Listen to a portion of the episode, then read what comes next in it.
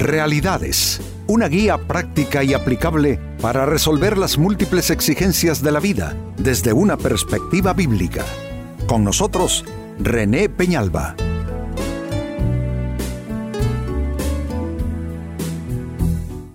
Amigos de Realidades, sean todos bienvenidos. Para esta ocasión nuestro tema, realmente comemos lo que hablamos. Literalmente, así como usted lo escucha, comemos lo que hablamos. Significa que las palabras que normalmente o cotidianamente van saliendo de nuestros labios, de nuestra boca, van creando una atmósfera interior, es decir, las palabras salen, pero el efecto va hacia adentro. Es un efecto hacia nuestra persona interior, de tal manera que si nosotros hablamos alegremente, si hablamos en términos de, de fe, eh, si somos optimistas, eh, si nuestras palabras son para restaurar, para animar, para levantar el ánimo, entonces eso va creando una condición interior, eh, yo diría, muy benéfica para nosotros, pero no solo interiormente, también externamente creamos una atmósfera sumamente grata de vida. Pues este es nuestro tema, realmente comemos lo que hablamos. Y no es que lo diga yo. En la Biblia, el autor de los Proverbios, en el capítulo 18 y verso 20, dice, cada uno, note que en esto no hay escapatoria, no es una cosa que está aleatoriamente corriendo sobre la masa de gente y como una especie de, lotería va a caer sobre unos y sobre otros. No, dice cada uno. Significa que esto es algo que se vive de una manera muy personal. Pues dice, cada uno se llena con lo que dice y se sacia con lo que habla. Vamos, esto es como literalmente en lo natural comer algo, vas a vas a llenarte con lo que estás comiendo. El problema es que si estás comiendo veneno, te envenenarás por dentro. Y qué interesante que, como dije ya, las palabras es algo que sale de dentro hacia afuera, pero el efecto es de fuera hacia adentro. Ah, y es por lo que Jesús explicó, que de dentro del corazón es donde está eh, asentándose lo malo en la persona y realmente lo que sale de las palabras solo es parte de la esencia que lleva cada individuo en su interior. Entonces, eh, eh, efectivamente y definitivamente es verdad lo que estamos leyendo, cada uno se llena con lo que dice y cada uno se sacia con lo que habla. Pero amigos, si esto es así, y así es, porque lo dice la palabra de Dios, si esto es así, creo que cabe muy bien la siguiente interrogante. ¿Qué palabras no se debe comer? Si sucede que cuando uno habla, come hacia adentro, más bien lo que uno está diciendo, o sea que lo que yo digo hacia afuera es lo que está impactándome hacia adentro. Si esto es así, ¿qué tipo de palabras debemos nosotros decidir que no vamos a comer? Si realmente comemos lo que hablamos, si realmente cada uno se llena con lo que dice y se sacia con lo que habla, debemos tener cuidado qué palabras salen porque es lo mismo que vamos a comer. ¿Qué palabras no se debe comer entonces? Atención a las siguientes respuestas. En primer lugar, no se deben comer palabras de amargura. La amargura tiene un poder devastador tiene un poder de aniquilamiento terrible. La amargura que es aflicción, que es disgusto, una persona que está amargada eh, en su condición no puede, es que está inhabilitada para sentir gozo, para estar alegre, para disfrutar las cosas buenas de la vida, para disfrutar aquellas relaciones que Dios le ha dado como bendición. No puede porque la persona está amargada. ¿Y por qué suele una persona amargarse? Bueno, las posibilidades son tantas. Una persona puede amargarse por algo que le sucedió, por algo que le hicieron, por algo que alguien dijo, por un fracaso experimentado, por una pérdida vivida. En fin, Si es que razones para amargarse, amigos, es que sobran. Claro que sobran. Pero es ahí donde cada persona tiene que tomar su decisión. Y decir, yo no voy a permitir que la amargura invada el vaso de mi espíritu que la amargura llene el vaso de mi espíritu. Me parece, amigos, que todos tenemos razones para estar amargados. Claro que sí, porque la vida humana no es un cuento, no es una historia de, esos eh, eh, eh, cuentos e historias que terminan bonito. A veces la cosa terminó mal, ¿no es cierto?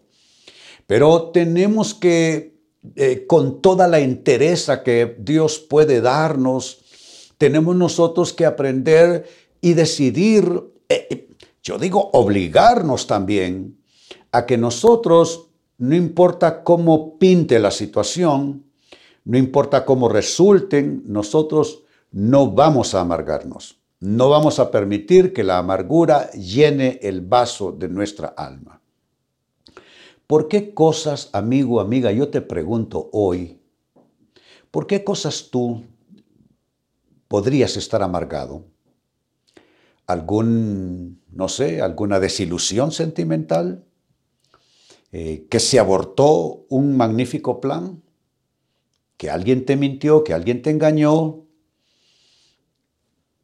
Puede ser cualquier razón, pero tienes que tomar una decisión que nadie puede tomar por ti y es ponerle un dique a la amargura y no permitirte que la amargura comience a drenar en tus palabras, porque respecto a la amargura, la Biblia dice que puede contaminar a otros. Eso significa que la persona amargada termina amargando a los que tiene a su alrededor. O sea que vas a amargar a tus hijos, vas a amargar a tu cónyuge, vas a amargar tu ambiente familiar, vas a amargar tu ambiente laboral. Entonces tienes que ponerle un dique a la amargura y decidir que tú no vas a permitirlo. Como segunda respuesta, ¿qué palabras no se debe comer? Palabras de rencor. El rencor es resentimiento arraigado, un resentimiento tenaz. El rencor es, eh, a, a mi parecer y en mi experiencia, el rencor es una mezcla de dolor y de rabia. Dolor porque aquella situación, aquella experiencia duele y rabia porque eh, eh, es que no, no te explicas cómo es que eso pasó. Entonces cuando, cuando ese dolor y esa rabia eh, se le añade como tercer factor el paso del tiempo, se tornó en rencor. Por lo general, el rencor está dirigido hacia personas en particular. Por lo general el rencor tiene nombre y apellido en nuestras historias. Y tenemos que tomar entonces la decisión tampoco de permitir el rencor, así como dijimos de la amargura, el rencor de igual manera carcome por dentro. El rencor es un cáncer. La persona rencorosa, claro que tiene que estar amargada también. La persona que tiene rencor tiene un cáncer que la está devorando y esa persona, al igual que quien está amargado, no puede disfrutar sus bendiciones, no puede disfrutar todo lo bueno que Dios le ha dado porque ese rencor es como un óxido que por dentro va destruyéndolo todo. Es una, e, e, es una cosa que destruye por dentro. Tenemos que hacerle un alto a, ese sentimiento arraigado de rencor, de resentimiento en nuestras vidas. ¿Que a todos nos han hecho algo malo? Pues por supuesto que sí. ¿Quién ha estado en, en, el jardín del Edén para decir que ahí todo está bonito? No, no, todos hemos tenido dificultades. Hemos tenido relaciones que salieron mal, hemos tomado decisiones que nos llevó a recoger pedazos al final. Pero rencor no. No importa qué mal papel, óyelo bien, no importa qué mal papel haya jugado alguno en tu vida, no al rencor. Debe ser tu decisión, no al rencor, debe ser tu consigna. Sigo sumando respuestas. ¿Qué otro tipo de palabras tú no debes proferir porque al proferir esas palabras te las estás comiendo de paso, intoxicándote, envenenando tu espíritu. Ya mencionamos, no puedes eh, tú eh, eh, terminar comiendo palabras de amargura, tampoco palabras de rencor, a eso le sumamos tres, palabras de envidia. ¿Qué es la envidia? ¿Es tristeza o es pesar por el bien ajeno? Los humanos somos así. Cuando alguien está teniendo mejor cosecha, nos frustramos porque hacemos alguna clase de comparación con esa persona, con la situación de esa persona. Y decimos, ¿por qué esa persona ha tenido tantos logros y tanto éxito y yo no? Entonces, a ese pesar por el bienestar ajeno en comparación con la falta de éxito tuyo, a eso se le llama envidia. La envidia es una clase de veneno, e-, es tóxica. La persona envidiosa eh, siempre está sentada en el balcón observando a los demás comparándose a sí misma, comparando su estilo de vida, comparando sus logros, comparando su familia, sus hijos, comparando las escuelas de sus hijos con las escuelas de sus eh, vecinos, familiares, conocidos, etc. Eh, en fin, siempre está, yo digo que es una lucha interminable, estar viendo quién tiene más que yo, quién logró más que yo, quién es más que yo, quién hace más que yo. Eh, ¿Es la vida una competencia contra otras personas? Pues por supuesto que no. La vida es una carrera, sí lo es, pero no es competir con los demás. La vida básicamente es buscar el cumplimiento del propósito para nuestras vidas el cumplimiento de la visión para nuestras vidas, pero la visión que nosotros tengamos, cada uno en lo personal, no es una visión de yo tengo que lograr más que Juan, yo tengo que ser más que Pedro. No, no, no, mil veces no, no. La carrera por la vida es, ¿qué siento yo? Es una visión legítima, un proyecto legítimo para mí, para mi casa, para mis hijos, para lo que yo hago, como actividad de vida, como proyecto de vida, y no estar compitiendo con nadie más. Entonces, la manera de prácticamente cortar con la envidia es dejar de estar observando a los demás. La manera de cortar con la envidia es eh, uno, en lugar de ver por la ventana a los demás, mirar en el espejo para verse uno a sí mismo, para uno animarse, para uno impartirse fe, para uno tratar, amigos, de salir adelante, que de todas maneras ese es el deseo de Dios. Y en cuarto lugar, con lo que voy cerrando, también hay otras palabras que tú no debes comer porque envenenas tu espíritu con eso, son las palabras de odio. Dejo el odio de último porque me parece que es la máxima expresión de la enfermedad espiritual. El odio que es sentir antipatía, aversión hacia alguien cuyo mal se desea.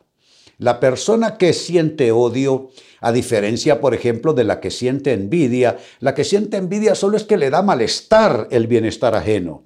Pero la persona que odia desea males. La persona que odia desea que al otro le vaya mal, que se enferme, que se muera, que tenga un accidente, que termine en la pobreza. Eso es estar ya realmente bajo los efectos de una pudrición moral y espiritual. Entonces el odio es una condición eh, maximizada de opresión, de engaño. Incluso ya en el odio interviene la maldad. Digo porque en la amargura no hay maldad, lo que hay es enfermedad. Eh, eh, en, la envidia no es que haya tanta maldad como más bien una disfunción de la persona. Es decir, no, no sabe cómo interactuar con la vida. Pero una persona que siente odio, esa persona está, está pudriéndose por dentro. Esa es una condición sumamente destructiva y no debemos permitirle la entrada al rencor, eh, sea al odio más bien. Pues eh, leyendo de nuevo el texto con que iniciamos, Proverbios 18:20, dice, cada uno se llena, uy Dios mío, esto puede ser tan bueno, puede ser tan malo. Cada uno se llena con lo que dice y se sacia con lo que habla. Yo prefiero saciarme de bien, saciarme de salud, saciarme de paz, saciarme de bienestar, que saciarme de un montón de tóxicos espirituales, morales, anímicos. No, no puede ser. Pues con esta escritura comenzamos a hacer una, yo diría, una descalificación de formas de hablar que debemos de erradicar en nuestras vidas porque hablamos de esa manera, pero el efecto negativo se queda por dentro en nosotros. ¿Qué tipo de palabras nosotros no debemos comer? Fue la pregunta. Cuatro tipos de palabras. Palabras de amargura, en primer lugar. Palabras de rencor, en segundo lugar. Palabras de envidia, en tercer lugar. Y palabras de odio. Todo esto debe estar fuera de nuestra lista. Eso significa tratar con nosotros mismos, luchar en contra de nosotros, porque algunas de estas cosas, amigos, son producto de malas costumbres. Hábitos conductuales, cosas que uno aprende en el camino, pero que hay que desechar si queremos tener eh, eh, sanidad, bienestar interior. Pues amigos, con esto cierro el tema, de igual manera me despido y les recuerdo que nuestro enfoque de hoy ha sido titulado Realmente comemos lo que hablamos. Hemos presentado Realidades con René Peñalba. Puede escuchar y descargar este u otro programa en rene-penalba.com.